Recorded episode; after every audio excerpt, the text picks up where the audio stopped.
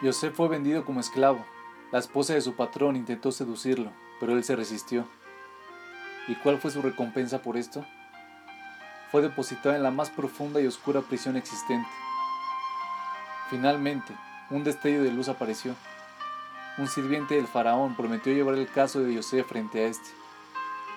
Pero transcurrieron dos años más y nada cambió. Si hubiera un momento en el cual un hombre podrá llegar a desesperarse, claramente, este encabezaría la lista. Toda su vida se había dedicado a ser una persona buena y decente.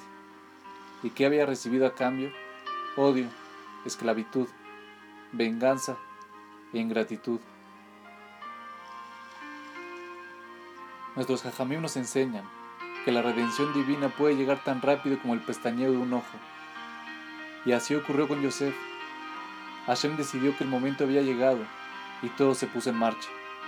El faraón tuvo un sueño, pero nadie pudo interpretarlo. Entonces su sirviente recordó al esclavo hebreo.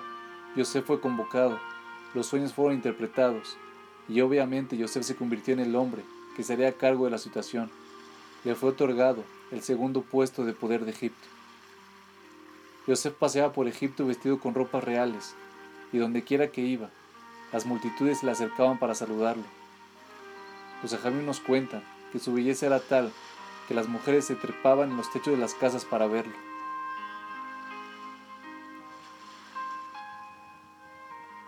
Yosef pasó de ser el hombre más bajo y despreciado de todos a ser uno de los más influyentes y poderosos del mundo, en solo cuestión de horas.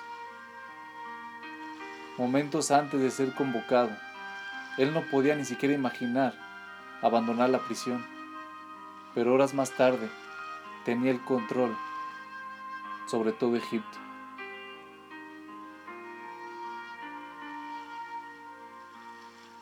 Nos dice Rabshaw Rosenblatt, la desesperación no es un concepto judío, porque las cosas siempre pueden ser diferentes. Muchas veces determinada situación parece no tener esperanza y no podemos imaginar una salida, pero las circunstancias pueden cambiar y generalmente aquel cambio es instantáneo. Los judíos deberían saber esto más que cualquiera. Durante dos mil años de exilio y sufrimiento, hemos pasado por muchos momentos en los que podríamos haber caído en la desesperación. Pero siempre hemos ansiado y soñado con mejores tiempos. Siempre supimos que cuando todo parece estar mal, la redención siempre está a la vuelta de la esquina. Y generalmente así ha sido.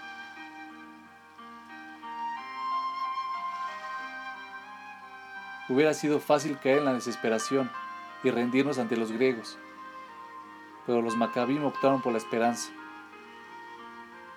Y gracias a la elección de un pequeño grupo de personas, el pueblo judío sobrevivió hasta el día de hoy.